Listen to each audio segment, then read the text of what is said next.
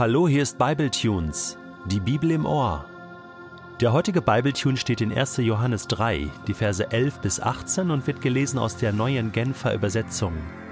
Denn darum geht es ja bei der Botschaft, die ihr von Anfang an gehört habt. Wir sollen einander lieben. Wir dürfen es nicht wie Kain machen, der von dem Bösen stammte, dem Teufel, und seinen eigenen Bruder ermordete. Und warum hat er ihn ermordet? Weil er sah, dass sein Bruder tat, was recht war, während er selbst Böses tat. Seid daher nicht überrascht, liebe Geschwister, wenn die Welt euch hasst. Denn die Welt ist dem Tod verfallen. Wir aber haben den Schritt vom Tod ins Leben getan. Wir wissen es, weil wir unsere Geschwister lieben. Wer nicht liebt, bleibt in der Gewalt des Todes. Jeder, der seinen Bruder oder seine Schwester hasst, ist ein Mörder. Und ihr wisst, dass kein Mörder ewiges Leben hat. Das Leben, das Gott uns schenkt, ist nicht in ihm. Was Liebe ist, haben wir an dem erkannt, was Jesus getan hat.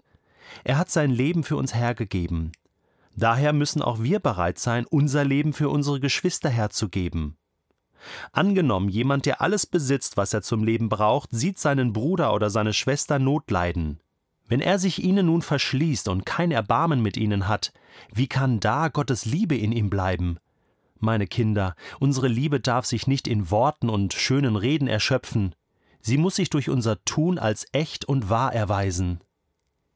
Johannes ist einfach krass, oder? Wahnsinn, der Typ. Wie der schreibt. Ich meine, da bleibt kein Auge trocken. Da muss man äh, erstmal dreimal leer schlucken, ja, und sich die Augen reiben und, und gucken, hat Johannes das jetzt tatsächlich geschrieben? Ja? Also entweder bist du ein Kind Gottes oder du bist ein Kind des Teufels. Entweder liebst du oder du hast. Entweder bist du für Jesus oder gegen Jesus. Immer dieses Schwarz-Weiß, dieses äh, entweder so oder so, entweder oder. Und, und gibt es da nicht noch irgendwie so eine kleine neutrale Zone? Irgendwie so ein Übergang oder irgendwie so einen grauen Bereich, wo man sagen kann, ja, Johannes, so ganz sicher kann man da doch nicht sein? Nee. Er ist einfach sehr, sehr geradlinig und ich sag mal so, das ist hart. Das kommt erstmal krass rüber, aber es ist auch gut. Er sorgt wirklich für Klarheit. Gut. Jetzt ist die Frage, wie gehen wir mit solchen Texten um?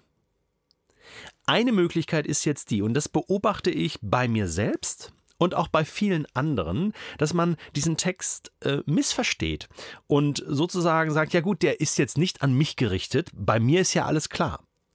Äh, und man benutzt den Text, um sozusagen so ein Parameter zu haben, um andere beurteilen zu können. Ja, ähm, so eine Art Selbstgerechtigkeit, so, ja, ich bin ja Kind Gottes, also bei mir ist ja äh, alles gut und mich kann er ja nicht meinen, ne?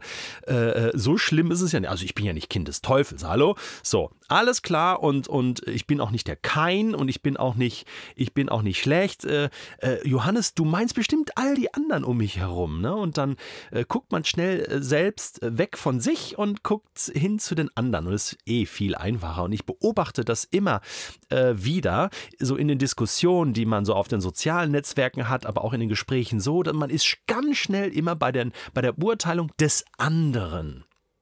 Ja, wie ist der andere? Ist der andere eigentlich, reicht das, wie der mit Jesus unterwegs ist? Reicht das an Glauben? Ist das okay so oder nicht so?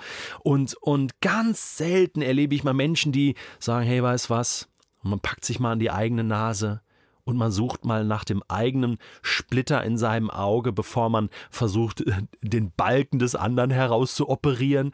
Äh, das erlebe ich ganz selten und, und ich glaube, hier müssen wir umdenken. Hier muss ich auch um, umdenken. Und Johannes versucht mir dabei zu helfen und zu sagen: Hey, es geht erstmal um dich. Du bist dran. Prüf dich doch mal selbst erstmal. Bist du wirklich ein Kind Gottes? Und stopp, sagt nicht zu schnell, ja, ja, logisch, halt, seit 30 Jahren schon und, und so weiter, weil Johannes gibt uns zwei Prüfsteine mit hier in diesem Text.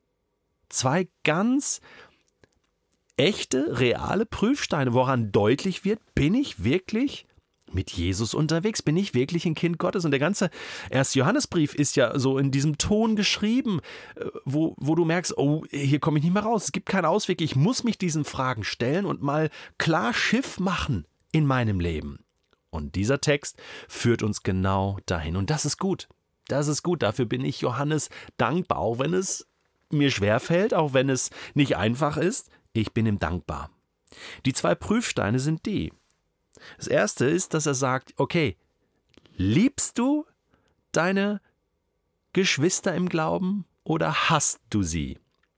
Und denkt man so, ja, auch ganz schnell, ja, natürlich habe ich die gern. Ich finde die nett. Ich äh, habe nichts gegen sie.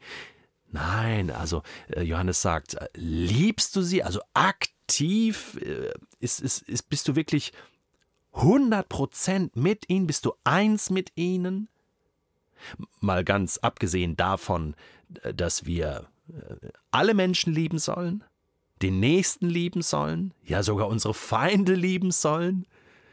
Warum fällt es uns so schwer, die zu lieben, die um uns herum sind, die mit uns den Glauben teilen, und zwar aktiv in Einheit, proaktiv. Proaktive Liebe heißt, ich suche nicht das und betone nicht das, was mich trennt von dem anderen, sondern ich suche das, was mich vereint, den gemeinsamen Nenner, proaktiv. Ich suche die Einheit. Ich versuche, meine Liebe dem anderen zu zeigen, auszudrücken. Das geht in meiner eigenen Kleingruppe los, in meiner Kirche, dann in anderen Kirchen am Ort. Allianz, Einheit, offen sein, auch wenn man unterschiedliche Meinungen hat.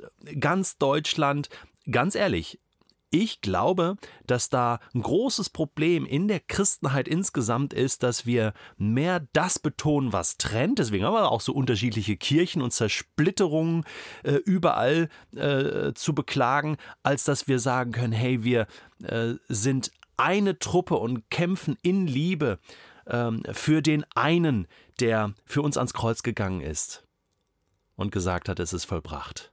Das ist der erste Prüfstein. Einheit, Liebe dem anderen gegenüber. Und der zweite Prüfstein hängt eng damit zusammen. Johannes sagt, äh, Liebe muss sich beweisen.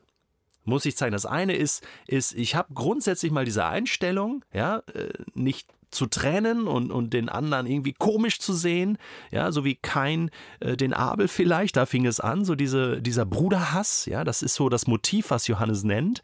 Äh, und das war ja kurz nach dem Garten Eden, wo alles noch so frisch und fröhlich war. Klar, es war, der Sündenfall war geschehen, aber es war alles noch so, das war die erste Generation nach Adam und Eva und schon passiert ein Mord und es, und es passiert im Herzen. Jesus sagt, du sollst nicht töten, ähm, beginnt im Herzen, dass du denkst über deinen Bruder oder deinen Mitmenschen, du Blödmann. Da geht's los. Und Johannes sagt jetzt, wie du verhindern kannst, dass Hass auch nur einen Millimeter Raum in deinem Herzen bekommen kann, ist folgendermaßen. Tue Gutes. Beschenke den anderen. Sehe den anderen und überleg dir, was kann ich ihm Gutes tun?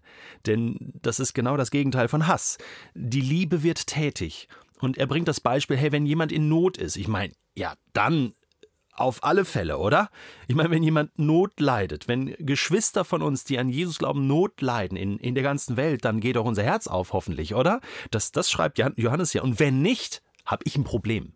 Nicht die anderen haben ein Problem, ich habe ein echtes Problem. Wenn ich, wenn mein Herz nicht aufgeht und sagt, hey, wie geht's den Geschwistern in China, wie geht's denen in Syrien, wie geht's denen in Afrika, wenn da nicht mein Herz aufgeht und ich zumindest Mitleid empfinde und sagen, kann ich irgendwas tun, kann ich wenigstens beten und, und wenn sie vor meiner Haustür sind oder in meiner Nachbarschaft, äh, kann ich was tun? Kann ich, kann ich irgendetwas tun? Auch Jakobus schreibt das in seinem Brief Kapitel 2, wo er sagt, du glaubst gar nicht, wenn du, wenn du, wenn du Geschwister leiden siehst und und, und, und ihnen sagst, hey, weißt was, ähm, ich bete mal für dich, dass Gott dich versorgt und du kannst es eigentlich selbst tun. Was, was fängst du jetzt an zu beten? Hallo?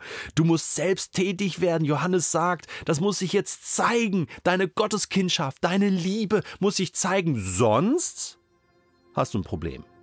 Und bist vielleicht gar nicht Kind Gottes? Johannes ist da knallhart. Er sagt, was ist denn das dann für ein Geist in deinem Herzen? Was ist denn das für eine Liebe? Was ist denn das für ein Jesus, an den du glaubst, wenn das nicht passiert in deinem Leben? Also, ein jeder prüfe sich selbst.